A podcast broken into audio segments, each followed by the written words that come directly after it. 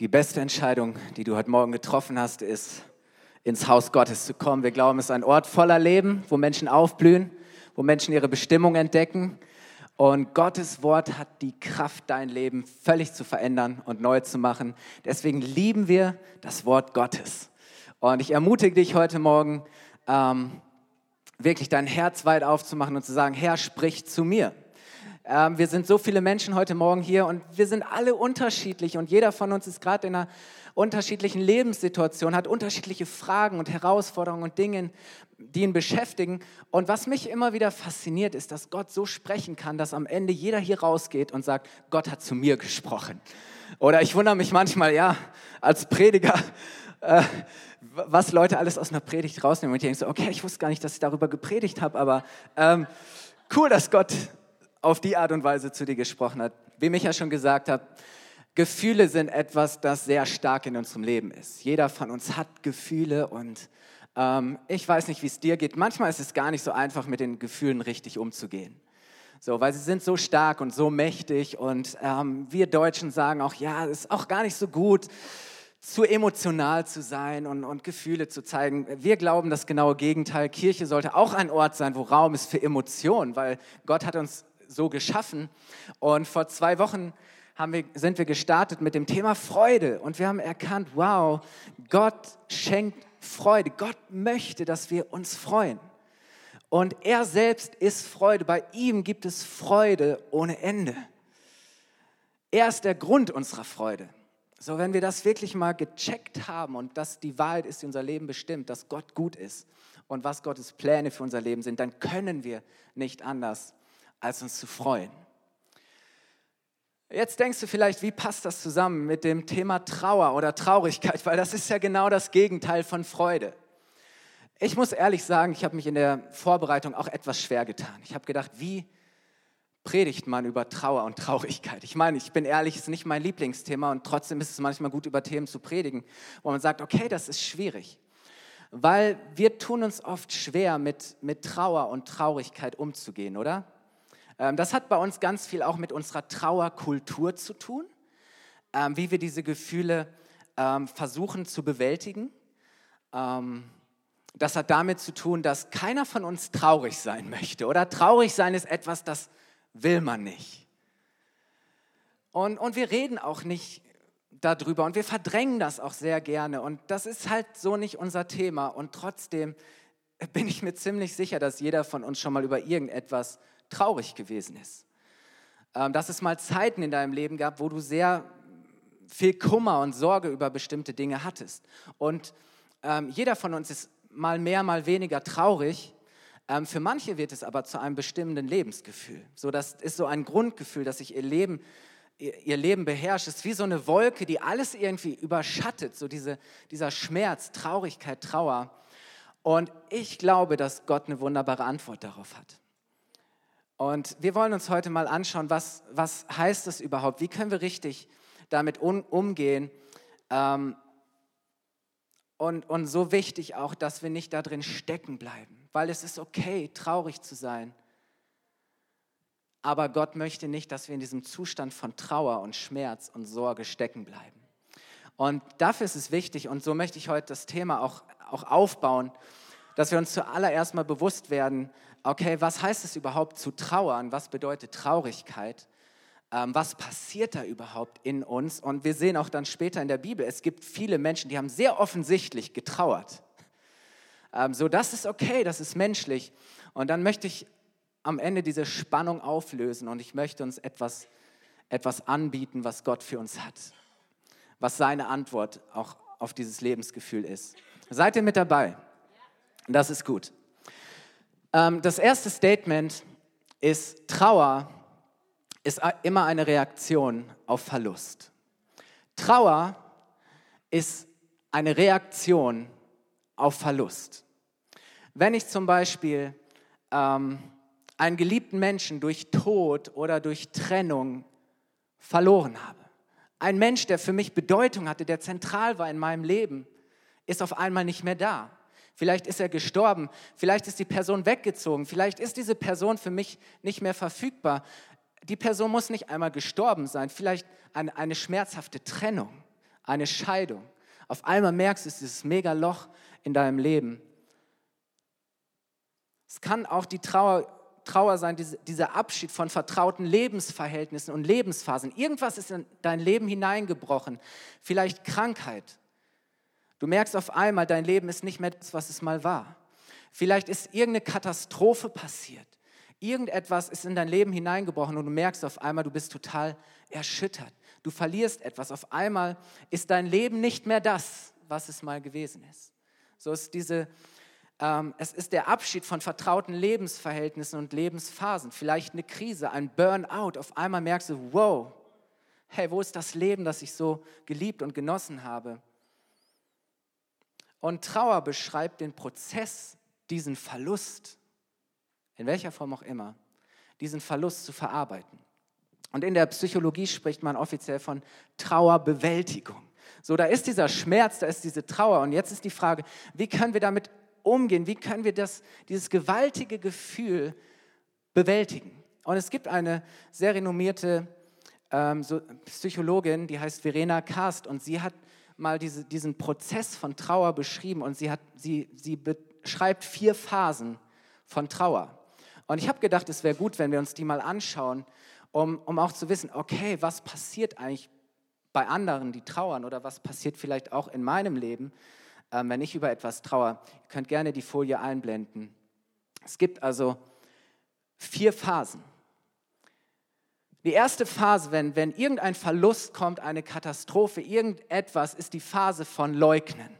Etwas nicht wahrhaben wollen, zu sagen, hey, das kann nicht sein dass du es verdrängst und sagst, hey, das muss ein schlechter Traum sein, ähm, aus dem ich irgendwann hoffentlich wieder erwache. Aber du sagst, hey, es kann nicht sein, es darf nicht sein. Du bist völlig geschockt, du bist empfindungslos. Auf einmal ist es wie wenn dir der Boden unter den Füßen weggezogen wird und, und du kannst es gar nicht in diesem Augenblick realisieren. Und du versuchst es zu verdrängen, zu sagen, hey, ich glaube, es wird irgendwann mal alles wieder anders.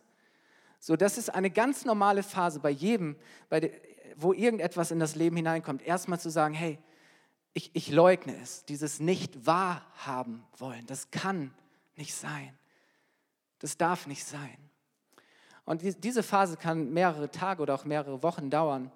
Und was, was dann kommt, ist die zweite Phase. Dann auf einmal brechen die ganzen Emotionen auf. Nicht nur Trauer, sondern auch, auch Wut, Verzweiflung, vielleicht Scham und, und Unsicherheit und, und ein Empfinden von Ungerechtigkeit. Und in dieser Phase machen wir Folgendes sehr häufig.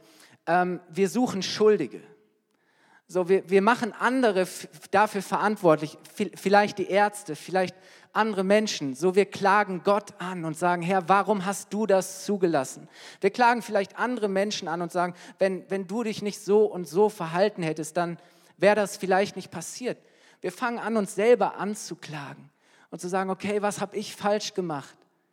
Und da sind so viele gewaltige Emotionen, da ist auch diese Angst oder auch Ungerechtigkeit zu sagen, hey, warum ich? Ich habe das, hab das doch gar nicht verdient. Und, und da mischt, das ist so ein Mix aus so viel starken Gefühlen, teilweise auch Aggression, richtig Wut und Ärger. Und ähm, zum Teil auch eben Schuldgefühle, und es ist so wichtig in dieser Phase, dass wir diese Gefühle nicht versuchen zu unterdrücken oder wegzuschieben, sondern dass wir diese Gefühle zulassen. Dass wir diese Gefühle rauslassen, weil Psychologen sagen, wenn du in dieser Phase nicht diese Emotionen rauslässt, dann, wirst du, dann wird es dich ganz schnell depressiv und krank machen. Und du wirst diesen Prozess von Trauer nicht bewältigen können. Es muss raus. So, und da gibt es da gibt es auch, auch ähm, Trauerrituale, Dinge, die dir helfen können, dem auch Ausdruck zu verleihen. Und wir werden später sehen, dass auch die Bibel voll davon ist, dass Menschen diese Emotionen rauslassen und ausdrücken, ist so wichtig. Wisst, und dann kommt diese Phase, wo du, wo du merkst, so, okay, ähm, du hast ein bisschen, bisschen Abstand und du merkst, okay, es wird nicht mehr sein, wie es mal war. Ja, es hat sich etwas verändert und, und du, du fängst an, auch ganz stark in dieser Phase Erinnerung und Begegnung, das, was du verloren hast, wieder aufzusuchen. Ähm, Leute fangen an zu erzählen über tolle Ereignisse, gemeinsame Erfahrungen, Dinge, die schön gewesen sind und, und erinnern sich an, an Begegnungen, an gemeinsame Ausflüge oder, oder bestimmte Orte, die, die wichtig waren, die zentral waren. Es gehört dazu zu sagen, okay, ich, ich suche die Person, die ich verloren habe, suche ich irgendwo und, und, und gleichzeitig weiß ich auch, dass oftmals sehr schön und auf der anderen Seite sehr schmerzhaft, weil ich weiß, okay, diese Person ist nicht mehr so da, wie sie mal war. Es gibt Erinnerungen, es gibt Begegnungen, ähm, aber ähm, ich, ich fange an zu akzeptieren und zu realisieren, es ist nicht mehr so und es wird nicht mehr so sein, wie es mal gewesen ist.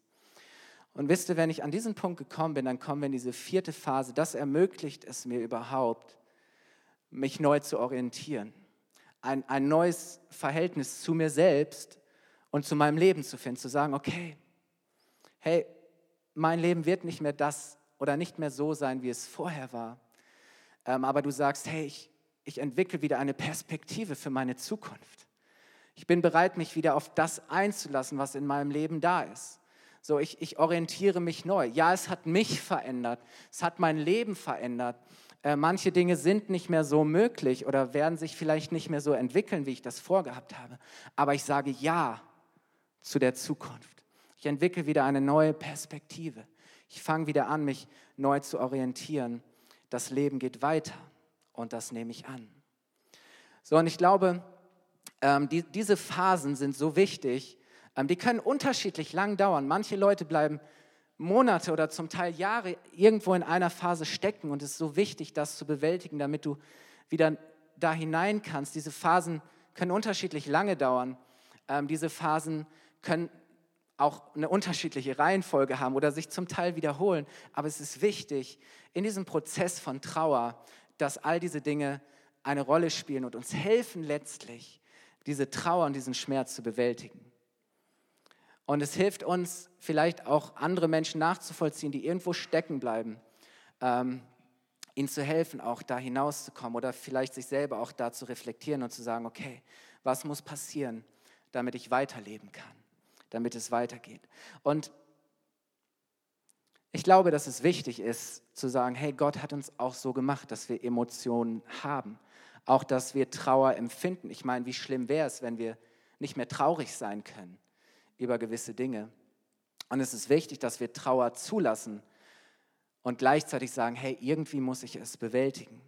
Und diese, dieser Prozess, diese Phasen helfen uns am Ende ein Jahr für die Zukunft zu finden, vorwärts zu leben, ähm, zu sagen, hey, wow, ähm, ich, da gibt es auch Chancen. Ja, ich habe etwas verloren, aber es gibt auch Chancen. Hey, ich nehme das an. Ich lebe nach vorne. Und ich habe schon gesagt, in der Bibel findest du ganz viele große Persönlichkeiten, die getrauert haben, aber heftig getrauert haben. So, ich denke zum Beispiel ähm, an einen Mann wie Hiob. Hiob hatte alles, das ein, ein Leben, von dem wir träumen. Er hatte eine wunderschöne Frau, wunderbare Kinder. Er, hat, er war reich, er war angesehen, geschätzt. Dieser Mann hatte alles, was wir uns erträumen.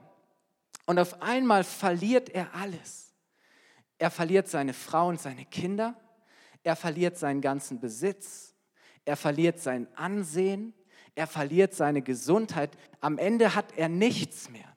Und da ist nur noch Schmerz und nur noch Kummer in seinem Leben. Hiob verliert alles. Und wenn du das Buch Hiob liest, ich glaube, es sind 42 Kapitel, ähm, dann spürst du, wie, wie Hiob in dieser Zeit mit Gott ringt und Gott anklagt und wie er voll Zweifel ist daran, dass es überhaupt einen guten Gott gibt und dass dieser Gott gerecht ist. Und er sagt, was habe ich falsch gemacht? Er, er sucht nach Erklärung. Und da sind Freunde, die kommen und sagen, hier, was, was machst du da und wie kannst du nur Gott anklagen? Und, und sie versuchen ihm Gründe zu liefern dafür, dass das alles passiert ist. Seine Freunde sind ihm keine gute Hilfe. Aber, aber Hiob trauert. Ich denke an David, diesen mächtigen König. Es gibt eine Situation, da zerbricht David nämlich als sein, als sein bester Freund, sein, wie sein Bruder Jonathan und sein Vater Saul in der Schlacht sterben. Und David, er, er zerbricht vor Trauer und er trauert um Saul und um Jonathan. Und später, als er König ist, will einer seiner Söhne ähm, auf den Thron, will, will seinen eigenen Vater entmachten und er sammelt ein Heer und, und, und will gegen David kämpfen. Und die Armee von David, sie, sie besiegt diese, diese Männer von Absalom und auch Absalom stirbt in dem. Und David zerbricht in seiner Trauer über seinen Sohn Absalom und er trauert sogar auf eine Art und Weise, wo, wo seine Berater sagen, David, du, du darfst in dieser Situation nicht so trauern weil du deine eigenen Männer, die dir gedient haben, die für dich gekämpft haben, die ihr Leben riskiert haben, weil du sie entmutigst. Du tust so, als, als wären sie daran schuld. Aber du musst dich deinem Volk zeigen, du musst da sein, du musst dein, deinen Leuten sagen, dass sie es gut gemacht haben. So, und, und da merken wir auch da diese Frage, was ist ein angemessener Weg zu trauern? In den, lies mal die Psalmen. Die Psalmen sind, sind ein Ausdruck Davids immer wieder auch von, von Trauer und von Kummer. Ich gebe dir mal eine Kostprobe, Psalm 38, Vers 7. Sagt David, ich bin tief gebeugt und niedergedrückt. Ich gehe trauernd einher den ganzen Tag, Tag für Tag. Ich bin so niedergedrückt, so gebeugt. Ich gehe trauernd einher den, den ganzen Tag. Es gibt eine andere Person, die auch wo, wo Trauer so ein, ein, ein gewaltiges Gefühl ist, das ist Samuel. Samuel war ein Prophet und ihr braucht es noch nicht jetzt einblenden, ich habe noch ein bisschen Vorlauf. Ähm, Samuel war ein Prophet und er hatte Saul zum König gemacht, zum König ernannt.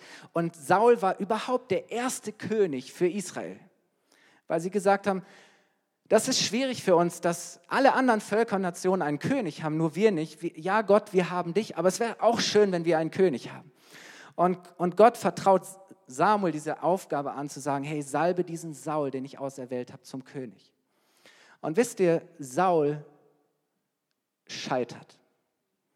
Saul vermasselt. Saul ist Gott ungehorsam. Er tut nicht, was Gott gefällt, sodass Gott sagen muss, hey, ich bereue es dass ich Saul zum König gemacht habe. Und Saul wird nicht länger König sein. Ich werde einen neuen König einsetzen müssen. Und für Samuel bricht eine Welt zusammen.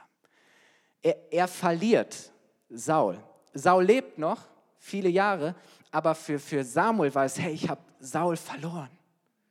Und, und lest mal, in dieser Situation spricht Gott zu Samuel. Jetzt dürft ihr es gerne einblenden. 1 Samuel 15, Abvers 35. Da heißt es, Samuel traf nie wieder mit Saul zusammen, aber er hörte nicht auf, um ihn zu trauern. Und dem Herrn tat es leid, dass er Saul zum König über Israel gemacht hatte. Der Herr sprach zu Samuel, wie lange willst du noch um Saul trauern? Ich übersetze das mal. Wie lange willst du Saul noch hinterher trauern? Und dann sagte er, ich habe mich von ihm als König über Israel abgewandt. Jetzt füll dein Horn mit Öl und mach dich auf den Weg. Such in Bethlehem einen Mann namens Isai auf, denn ich habe mir unter seinen Söhnen einen als König ausgewählt. Merkt ihr diese Phasen? Samuel ist in diesem erstmal das nicht wahrhaben wollen. Nein, das kann nicht sein, dass Saul nicht mehr König sein soll. Dann kommen diese, all diese Emotionen zu sagen, Herr, warum? Wie kann das sein? Trauer, Wut, Ärger, Enttäuschung. Und, und, und, und Gott sagt, hey Samuel, wie lange willst du, Samuel, willst du Saul noch hinterher trauen? Und er sagt, hey, schau nach vorne, ich habe etwas Neues getan, ich habe ich hab eine neue Aufgabe für dich. Da, da ist dieser Sohn Isais, David, der neuer König werden soll. So füll dein Horn und mach dich auf den Weg.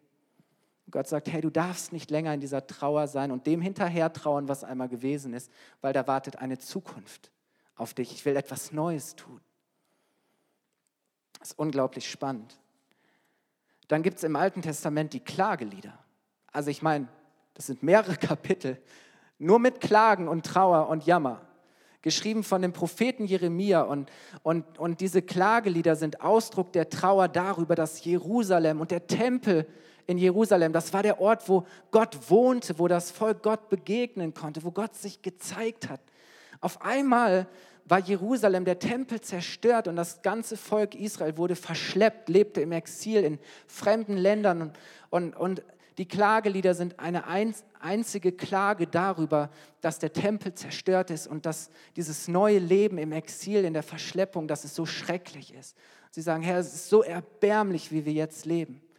Warum hast du uns das angetan? Wir sehen keine Zukunft mehr. Wir haben keine Hoffnung. Dein Volk wird es bald nicht mehr geben. Sie sind so, äh, so ohne Hoffnung, Perspektive, depressiv und, und am Boden zerstört. Das sind die Klagelieder. Und dann sehen wir immer wieder auch im, im Alten Testament, auch im Neuen, wie, wie Trauerrituale beschrieben werden.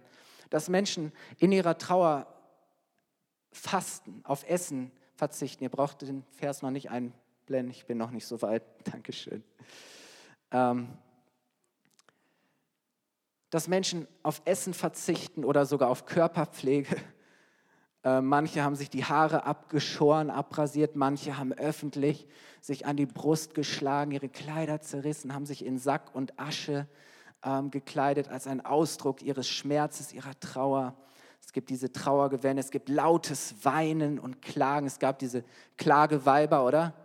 Die, die, die ähm, all das begleitet haben mit ihrem Klagen und Jammern. Und das war laut. Wenn wir Deutschen das hören, ähm, ich, ich, weiß noch, wie meine Oma erzählte, sie hat einen Gemeindeausflug und auf einmal im, im Sommer ist, ist, ein älterer Mann umgekippt, hatte irgendwie einen Herzinfarkt oder sonst was, ist direkt da verstorben. Es war schrecklich, es war grausam.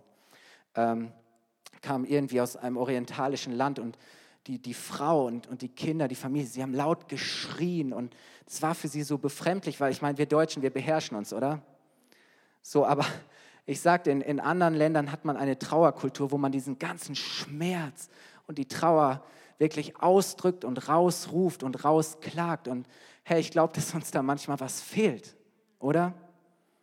Dass man in anderen Ländern ganz anders trauern kann und darf. Für uns, wo wir denken, so, hey, wir sind doch so beherrschend, wir müssen das unterdrücken, wir müssen uns zusammenreißen, oder? Ob das immer so gut ist? Und, und dann gibt es nicht nur Trauer, wo, wo ich etwas verloren habe, sondern Traurigkeit als eine Grundstimmung, ein, ein Kummer im Leben. Und, und David beschreibt in dem Psalm ganz viel auch von, von Begleiterscheinungen seiner Traurigkeit. Er sagt, ich habe körperliche Schmerzen, ich kann nachts nicht mehr schlafen, ich bin nur noch am Grübeln und mir den Kopf am Zerbrechen, wie alles weitergehen soll. Er sagt, ich bin so erschöpft, ich kann nicht mehr, ich will nicht mehr.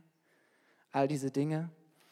Und, und das ist eine Traurigkeit, die nicht nur dadurch verursacht ist, dass ich etwas verloren habe, sondern manchmal ist es eine Traurigkeit darüber, Gott, wo bist du? Warum bist du mir nicht nahe? Diese, diese Traurigkeit darüber, Gott verloren zu haben. Es, es ist zum Teil eine Traurigkeit da, wo Freundschaften zerbrochen sind, wo Katastrophen sind, wo irgendetwas kaputt gegangen ist, wo, wo Feinde und Bedrängung und Angriffe und Herausforderungen da sind, zu sagen, ja, ich, ich trauere so, ich bin voller Schmerz. Ähm, was du ganz oft in der Bibel siehst, ist Trauer über die eigenen Kinder. So, so Kummerkinder, oder? So zu sagen, hey, meine, meine Kinder gehen einen Weg und es macht mich so traurig und bin voller Schmerz und, und Kummer darüber, welchen Weg meine Kinder gehen. So. Und ich, ich glaube, wir sehen so diese ganze Palette, diese Bandbreite von Dingen, die uns da beschäftigen können. Ihr Lieben, ich weiß, ich habe jetzt hier so ein bisschen äh, einen großen Vorlauf gehabt, aber ich glaube, das ist wichtig, dass, dass wir das irgendwo verstehen können dass wir wissen, hey, das ist menschlich, das ist okay, das ist eine menschliche Emotion. Die Frage ist nicht, ob wir die haben dürfen oder nicht, sondern die Frage ist, wie wir damit umgehen und wie wir das bewältigen können und wie ein guter Prozess aussehen kann. Dass wir nicht zulassen, dass Trauer und Traurigkeit und Kummer und all das, was damit verbunden ist, unser beherrschendes Lebensgefühl werden ein, ein, Lebensgefühl, wo wir überhaupt gar keine Perspektive mehr haben für die Zukunft, überhaupt keine Freude mehr auf das, was kommt.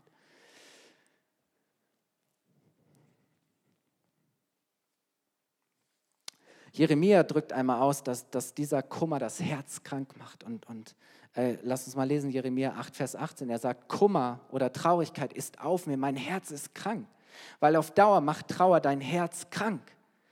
Und die Bibel sagt, alles in unserem Leben kommt aus unserem Herzen. Das Leben fließt aus dem Herzen. Ich frage mich, ein Herz, das krank ist, was wird aus diesem Herzen fließen?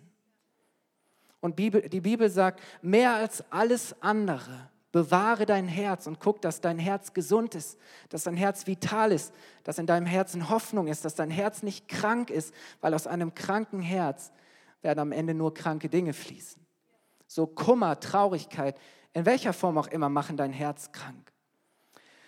Und wisst ihr, die geniale Antwort, die Gott uns gibt, ist, dass er unserer Trauer begegnet als Tröster.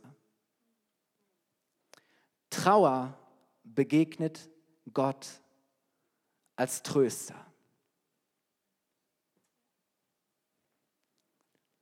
Und ich weiß nicht, ich, ich fasse diesen Begriff Trauer, fasse ich wirklich mal weiter. So, was sind die Dinge, über die du trauerst oder denen du hinterher trauerst? Was ist dein Schmerz oder Dinge, die für dich schwierig sind?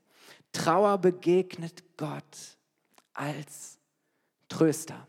Und wisst ihr, das Genial ist, wenn wir Gott kennen, wissen, wie er ist, dass er gut ist und es gut meint und wenn wir seinen Worten glauben, dem, was er versprochen hat, was er uns zugesagt hat, dann können wir Trauer bewältigen. Warum? Weil wir Hoffnung haben. Weil wir Hoffnung haben. Und ich, ich möchte euch da mit hineinnehmen, weil es macht einen Unterschied, ob wir Gott haben in unserem Leben oder nicht.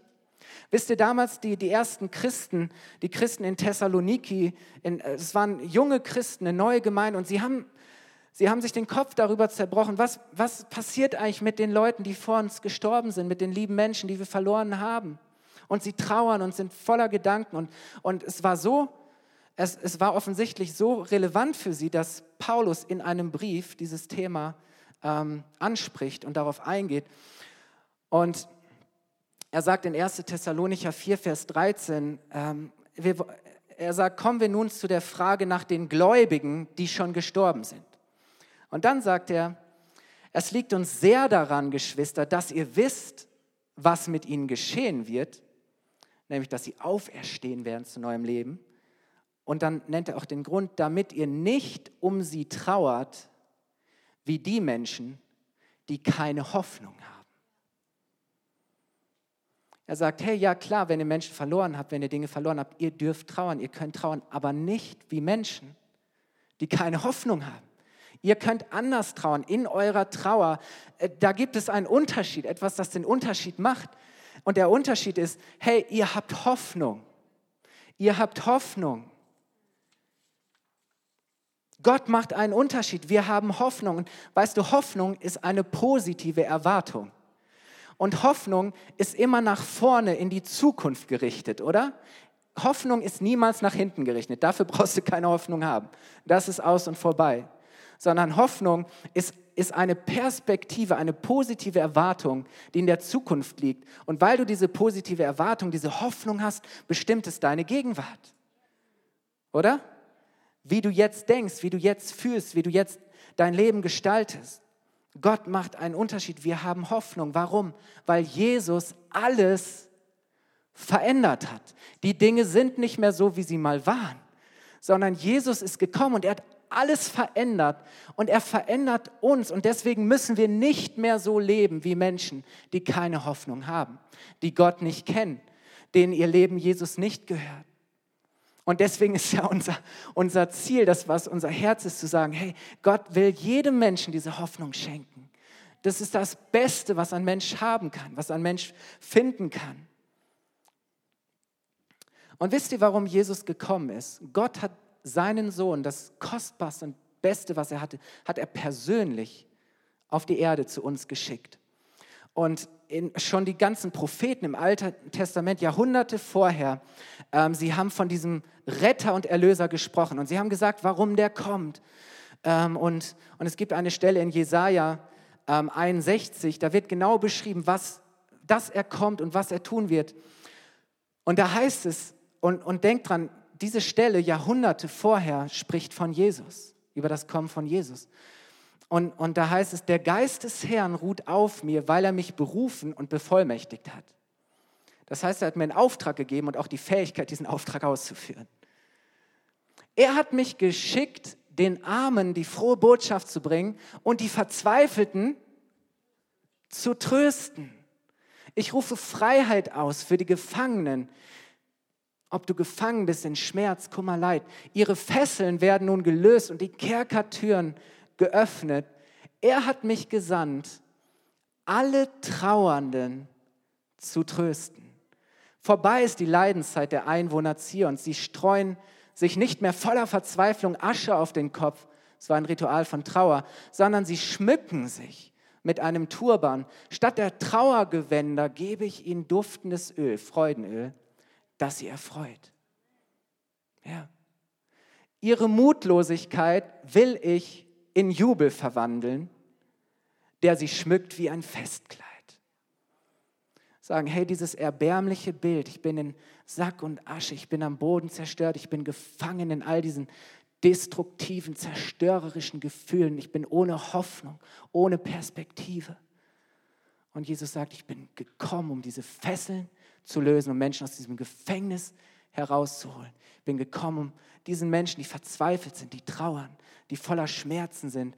Ich bin gekommen, um sie zu trösten und ihnen Freude zu schenken. Und wisst ihr, es war interessant, Jesus er ging durch die Orte und er predigte und einmal ist er in der Synagoge und man reichte ihm diese Schriftrolle, die Bibel. Und er hatte die, jede Wahl, also er hätte überall mal aufschlagen können und anfangen können. Aber er landet bei dieser Stelle Jesaja 61. Und er liest allen, die da versammelt waren, die zusammengekommen waren, liest er diese Stelle vor. Und dann heißt es, erstmal war Ruhe und Schweigen. So, und alle waren gespannt, was sagt Jesus jetzt zu dieser Stelle? Und er sagt, wisst ihr was? derjenige, von dem da gesprochen wird, das bin ich. Wow, was für ein Statement, das bin ich. Dazu bin ich gekommen. Und wisst ihr, ich glaube, wir verstehen, dass Jesus neues Leben hat und Hoffnung und eine Zukunft und geniale Pläne für uns, dann verstehen wir auch zum Beispiel, was Jesus in Matthäus 5, Vers 4 sagt, in der Bergpredigt. Da sagt er, hey, Wisst ihr, welchen Leuten es gut geht? Welche Leute wirklich glücklich zu schätzen sind? Welche Leute gesegnet sind? Er sagt, glücklich zu preisen sind die, die trauern. Wir denken so, what? So, also diese Person ist zu bemitleiden, aber nicht zu beglückwünschen. Aber Jesus sagt, nein, wisst ihr, diese Person ist gesegnet. Warum? Denn sie werden getröstet werden. Denn sie werden getröstet werden. Und ich sage euch, das ist kein schwacher Trost. Das ist nicht irgendwie so ein Trostpflasterchen, das man mal aufträgt und das man irgendwie den Schmerz irgendwie für zwei Minuten oder zwei Stunden oder zwei Tage lindert. Nein, das ist ein echter Trost. Das ist der wahre Trost. Warum? Weil Jesus hat nicht nur ein bisschen Trost, sondern wenn du Jesus in deinem Leben hast, dann ist der Tröster dein Freund. Und dann gilt, was Jesus gesagt hat.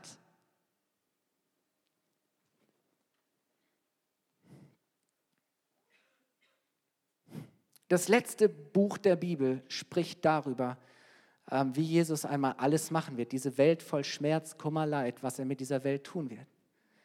Diese, das, was wir erwarten, womit wir rechnen. Wollt ihr das lesen? Offenbarung 21. Da heißt es über Jesus, er wird alle ihre Tränen abwischen. Und es wird, hört auf, keinen Tod und keine Trauer und kein Weinen und keinen Schmerz mehr geben. Hey, wow, ich glaube, das ist eine gute Welt. All das.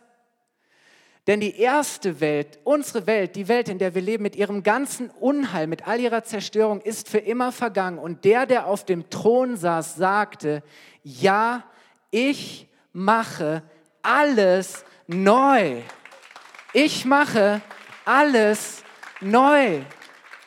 Wow. Ich mache alles neu. Kein Schmerz, keine Trauer, kein Weinen, kein Tod. All das wird es nicht mehr geben. Warum? Weil Jesus alles neu macht. Weil er der Herr ist und unter seiner guten Herrschaft sind wir gesegnet. Jesus macht alles neu. Er ist die Antwort auf all unseren Schmerz, auf unseren Kummer, auf unser Leid, den Zerbruch, all das, was kaputt gegangen ist, all das, was wir verloren haben. Wir leben in einer verlorenen Welt. Wir haben Gott verloren. Wir haben verloren. Wir verlieren Dinge. Aber weißt du, Gott hat sein Leben verloren, damit wir unser Leben gewinnen. Er ist gekommen zu sagen, hey, ich habe für euch neues Leben. Leben im Überfluss. Ewiges Leben. Der Feind ist nur gekommen, um zu rauben, zu stehlen und kaputt zu machen. Aber ich bin gekommen, damit ihr Leben habt. Nicht einfach nur Leben, sondern Leben in Fülle. Neues Leben. Dieses Leben, das Jesus dort beschreibt. Hey, das ist die Hoffnung, die wir haben. Wenn ich diese Erwartung habe, dann macht es einen Unterschied jetzt, oder? Es ist nicht irgendwas, wo wir Menschen darauf vertrösten, sondern diese Realität bestimmt schon jetzt unsere Lebensrealität und Wirklichkeit. Das ist das Wort Gottes. Wir leben mit dieser Perspektive. Das ist die Wahrheit, die unser Leben bestimmt. Wisst und ich glaube, es ist so wichtig, dass wir uns das bewusst machen. Gottes Antwort auf Trauer, unseren Schmerz, unseren Verlust ist Hoffnung, die Perspektive, dass er einmal wieder alles, was kaputt gegangen, was zerbrochen ist, wieder in Ordnung bringen wird. Er macht wieder alles vollkommen. Er ist der, der,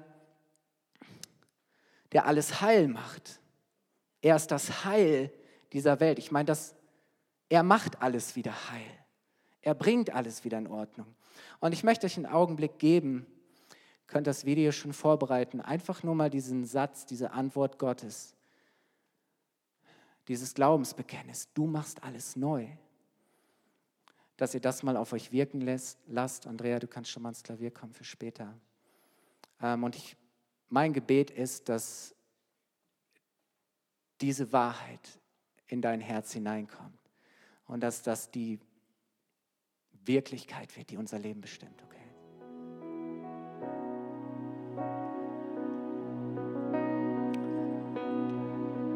Darf ich dich bitten, aufzustehen. Ich möchte diesen Gottesdienst schließen und ich glaube, dass es jetzt gerade so ein heiliger Moment ist, wo Gott etwas an deinem Herzen tun möchte. Ich möchte heute Morgen sagen, egal wem oder was du hinterher trauerst, egal was der Schmerz in deinem Leben ist, Jesus ist gekommen als der, der alles neu macht. Der, der dir Hoffnung und Zukunft schenkt der, der für immer Bestand hat, das Fundament unseres Lebens. Die Welt und alles, was in dieser Welt existiert, wird irgendwann nicht mehr sein, aber Jesus sagt, mein Wort bleibt immer bestehen. Darauf kannst du dich verlassen. Sein Wort ist ewig und das ist das Wort, das er dir gibt. Egal wem oder was du hinterher traust, Jesus gibt Hoffnung. Ich habe gesagt, Hoffnung ist immer nach vorne gerichtet. Du darfst nach vorne leben. Egal was du verloren hast, du bist reich gemacht durch ihn. Er hat sein Leben verloren, damit du deins gewinnen kannst. Egal was in deinem Leben zerbrochen ist, er macht es wieder heil. Er kann es wieder ganz machen. Und die Bibel macht deutlich, dass der größte Schmerz und die größte Traurigkeit die ist, Gott verloren zu haben. Er sagt, manchmal gibt es eine Traurigkeit, die uns zur Umkehr führt. Die Traurigkeit und der Schmerz darüber zu begreifen, dass mein Leben nicht das ist, was es sein sollte. Ich kann es nicht richtig ausdrücken und formulieren. Aber manchmal gibt Gott eine Traurigkeit in unser Leben hinein, die uns zu ihm führen möchte. Und du kannst heute zu ihm kommen. Und dafür möchte ich beten. Lass uns die Augen schließen. Jesus, ich danke dir so sehr, dass du die Antwort auf unsere Traurigkeit bist, auf unseren Schmerz, auf all das, was kaputt gegangen ist, was zerbrochen ist, Herr, all den Dingen, denen wir hinterher trauern, Herr. Herr, wo wir stecken geblieben sind und nicht herauskommen aus dieser Emotion, Herr, die unser Leben so beherrscht, Herr, die unser Leben klein macht, Herr. Herr, ich danke dir, dass du gekommen bist, um uns frei zu machen, Herr. Und so danke ich dir, dass du jetzt kommst, Herr. Und dass du die Fesseln, die sich um die Herzen gelegt haben, Herr, die Herzen, die Menschen, die gefangen sind in all diesen Dingen, Herr, dass du die jetzt, dass du das aufschließt, Herr dass du Menschen jetzt frei machst, Herr. Vater, ich danke dir, dass du durch deinen Geist jetzt echte Hoffnung in jedes Herz hineingibst, Herr. Vater, ich danke dir, Herr, dass du jetzt, Herr, diese Realität deines Wortes, dein Versprechen, Herr, deine Zusage, dass du alles neu machst, dass du neues Leben schenkst, Herr, dass diese Wahrheit jetzt real wird, Herr. Vater, ich danke dir, dass das jetzt zur bestimmenden und beherrschenden Wahrheit wird für jeden, der in diesem Raum ist, Herr. Ich danke dir, Jesus, dass du heute vor uns stehst mit offenen Armen, Herr, dass du deine Arme ausgebreitet hast am Kreuz von Golgatha. Diesen Ort, wo wir alles loslassen können, wo wir alles loswerden können. Diesen, diesen Ort, wo alles anders wird und sich alles verändert, wenn wir unser altes Leben, Herr, all unseren Schmerz, unsere Schuld, unsere Sünde, unser Versagen, ja, all das, womit wir nicht klarkommen, wenn wir es dort niederlegen, Herr, bei dir lassen und uns von dir dieses neue Leben schenken lassen. Vater, ich danke dir, dass wir jetzt an, diesem, an dieses Kreuz kommen, Herr, und dass du uns neue Hoffnung schenkst und neues Leben, Zukunft, Herr. Danke, Jesus. Ich weiß nicht, was du jetzt am Kreuz ablegen musst. Tu es gerade jetzt. Ich gebe dir einfach diesen Augenblick zu sagen, hey, damit muss ich heute nicht nach Hause gehen, sondern ich darf es am Kreuz von Jesus ablegen. Tu das jetzt.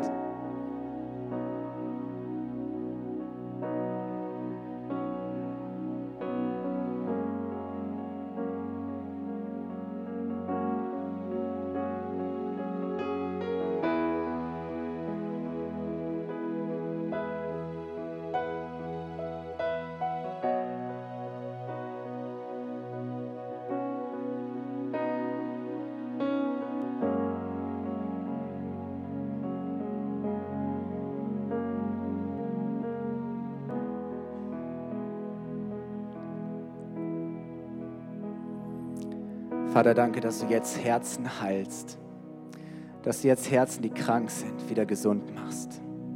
Herr, dass du uns jetzt neue Herzen schenkst, weil du sie lebendig machst durch deinen Heiligen Geist, weil du dein göttliches Leben hineingibst, Herr. Danke, Jesus. Jesus, danke, dass du der Tröster bist, dass du der Retter bist, dass du der Heiler dieser Welt bist. Jesus, wir lieben dich von ganzem Herzen lass die Augen schließen, wenn du heute Morgen hier bist und sagst, hey, ich habe nicht alles verstanden, was, was mit diesem Jesus auf sich hat, aber ich möchte diesen Jesus in meinem Leben haben. Ich möchte diesen Jesus an meiner Seite haben und möchte nicht mehr ohne ihn leben. Dann möchte ich dir gleich den Augenblick geben. Keiner, keinen interessiert das jetzt gerade hier, sondern es ist ein Moment Gottes für dich, dass du kurz deine Hand hebst und sagst, ja, das möchte ich. Wenn du heute Morgen hier bist dann zähle ich bis drei und dann gib mir ein kurzes Zeichen dafür, dass du diese Entscheidung getroffen hast. Eins, zwei, bei drei darfst du deine Hand heben. Drei. Heb kurz deine Hand. Dankeschön. Dankeschön. Dankeschön. Herr ist so gut. Ist so gut. Wollen wir Jesus mal danken? Wollen wir mal unseren Dank ausdrücken, ihn mal feiern dafür, dass er der ist, der er ist? Dass er unser Retter ist, dass er unser Befreier ist. Danke, Jesus. Danke, Jesus, dass du unsere Hoffnung bist. Hey, ist so genial. Hey, und weißt du, dann kommt die Freude Gottes in dein Leben, trotz all der Dinge, die schwierig sind. Und du kannst sagen, hey, trotzdem, trotzdem, Jesus ist mit mir. Ich lebe mit Jesus. Und dieses Leben ist so wertvoll und kostbar, so genial. Und wenn du heute zum ersten Mal da bist, ich durfte vor dem Gottesdienst